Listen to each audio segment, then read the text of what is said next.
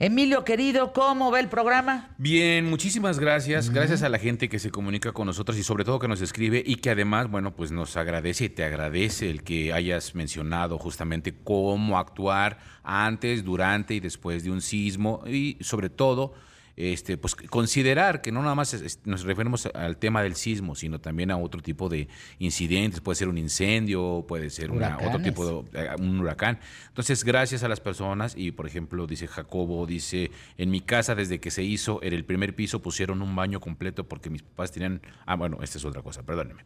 Eh, yo, yo, pensé que estaba hablando de, de lo de sismos. Pero Cristian Cuevas dice, oigan, ¿dónde puedo conseguir el manual del que hablaba el señor de los topos? Está en la página de gobierno de la Ciudad de México. Ahí dice, el manual se lo llevó Jos, dice protección para la familia en caso de. Álvaro Sánchez, qué buena entrevista. Es importante que estemos conscientes de lo que es la protección civil y cómo resguardarnos y cómo protegernos. Eh, Ramón Sauce, importante también. Gracias, Fer. La mochila, la mochila de auxilio, buenísimo.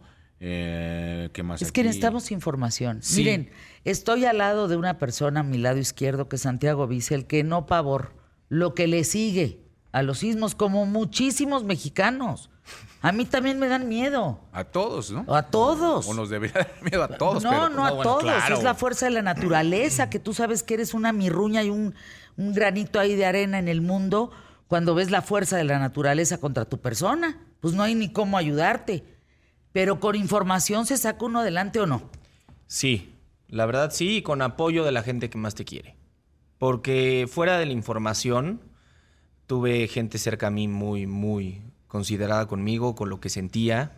Eh, me acuerdo que me pusieron, me dieron una piedrita como una esmeralda, no era una esmeralda, pero era el color de una esmeralda, y me dijeron ponla abajo de tu almohada cada vez que tengas pesadillas. Con el tiempo, esa piedrita se rompió sola. No, no se me cayó, no, no le pegué contra algo. Lo único que hacía era ponerla abajo de mi almohada y dejarla en mi buró cuando no dormía. Entonces imagínense la fuerza de los pensamientos que fueron capaces de romper una piedra. Qué Entonces, lo que estás si es, si es un proceso, si es un proceso, sin duda lo creo.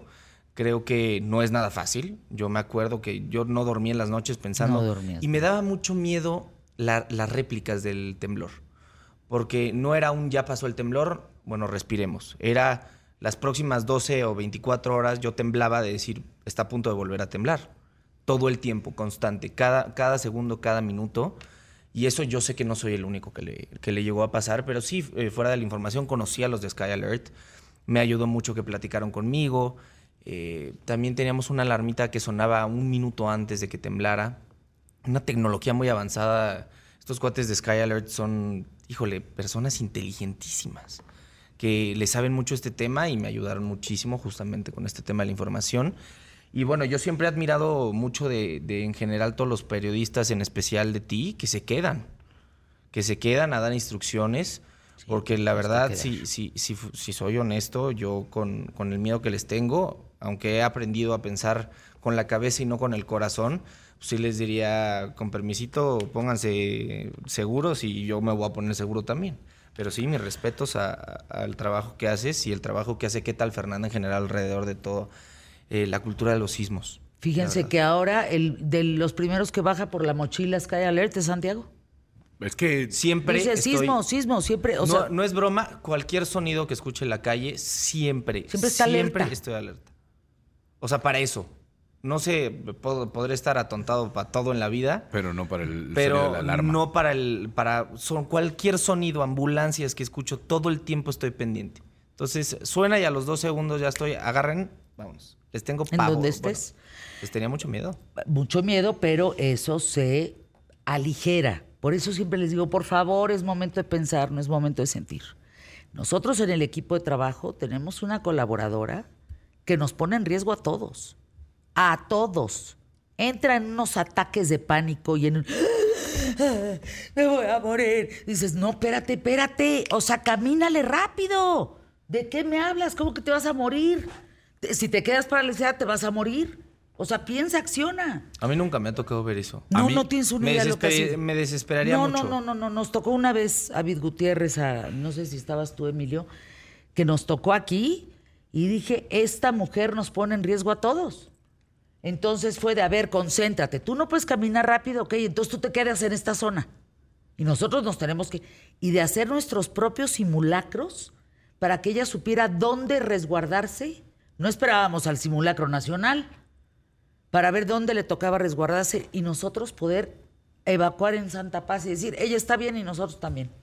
Imagínate. Sí, sí, sí, es, tremendo. A mí, fíjate que una vez, justo ahí en imagen en Mariano Escobedo, me tocó una chica que estaba en redacción. ¿Mariano Escobedo era el del Camino Real o Ajá, el Real. primero, Camino Real. primero? En el No, Camino no, no. Real, que, que, eh, empezó a temblar. El primero, primero fue Atlasolpa. y empezó a temblar bastante fuerte. Y recuerdo que al momento en que quisimos desalojar, salir, este, esta chica de redacción le dio un ataque de pánico y se paró en la puerta y se tiró. Y empezó a gritar.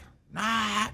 El problema fue que la salida, que era un pasillo largo, por ahí teníamos que salir todos los que estaban en la oficina, todos los que estaban en redacción y el foro de televisión. Y ella provocó que absolutamente nadie Pudiera salir. evacuar. Órale. Sí, sí, Afortunadamente no pasó nada, pero recuerdo y tengo en la No, bueno. mente la imagen de, De el señor. Carlos de Carsen, que cuando vio todo eso simplemente se persinó y se regresó a su bien y se sentó, porque dijimos, Ya no podemos pasamos, ya no salir. salimos, aquí no va a pasar. Imagínate, Mati.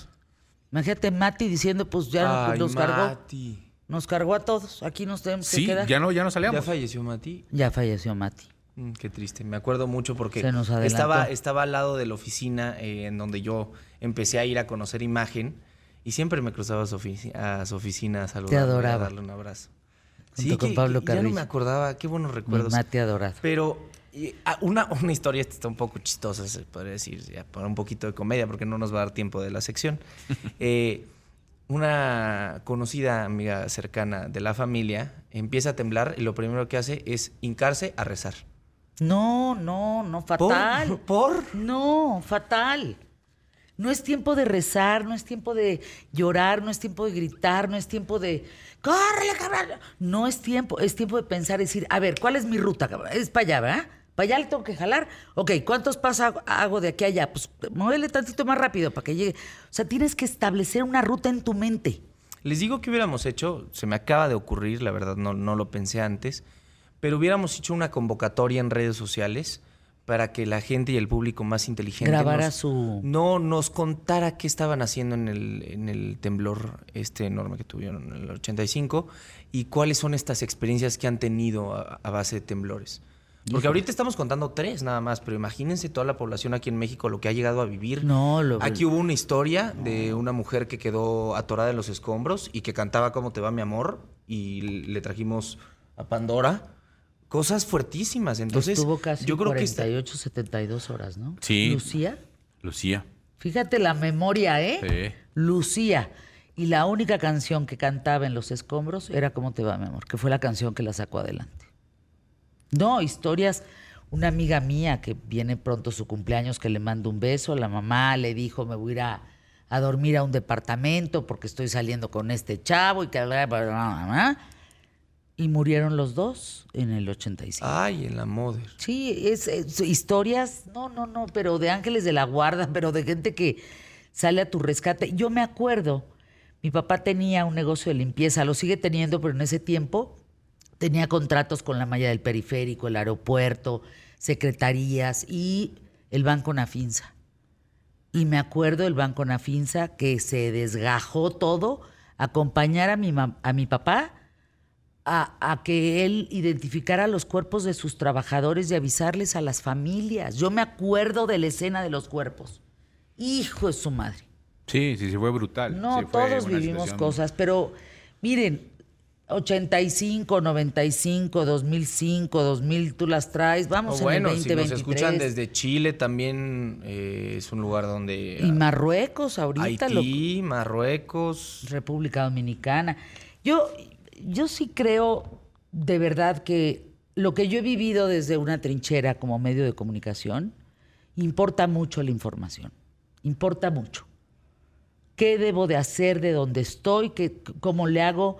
Si ya me quedé paralizada, ok, ¿qué haya a la redonda donde yo puedo estar? Y eso solamente te lo da estar informada. Por ejemplo, la instrucción que yo tengo para con mi equipo de trabajo y que Avid como productora está de acuerdo, es todos salen menos Avid y yo. Ella se queda de aquel lado, yo me quedo de esto, hasta que se nos vaya la luz y hasta que nos aguante. Ella sabe dónde resguardarse de aquel lado y yo sé dónde resguardarme de este. Y así es. Y eso lo sabemos desde que trabajamos hace más de 20 años juntas. Esto es lo que tenemos. Tenemos una grabación de protección civil de... A ver, ya se nos cayó el muro, ahora mete esta madre hasta que salgamos. Y son las instrucciones con mi voz de lo que tienes que hacer y camina ya, así mira. Esa es la responsabilidad que tiene que haber como un medio, ¿no? ¿Con qué te quedas, Santiago? Me quedo con esta con, este, con esta conciencia que, deberíamos de tener y no tomarnos a juego los simulacros, porque a mí me tocaba mucho que yo veía el, el chismecito y el que ibas platicando. No, no, no es un juego y yo creo que deberíamos de todos tomarlo como se debe, como, como la magnitud y la gravedad que puede llegar a tener un temblor. Pues sí, quedarse con eso. ¿eh? Es un año tras año en este espacio, lo decimos, lo reiteras, lo vuelves a señalar y todavía hay, hay gente que no toma conciencia de cómo se debe actuar ante la situación. A continuación, sea como sea, desde Guadalajara. desde Guadalajara, Jalisco. Tómate un tequilita por mí, mi Paco querido. Hasta mañana en punto de la hora. Gracias, buena tarde.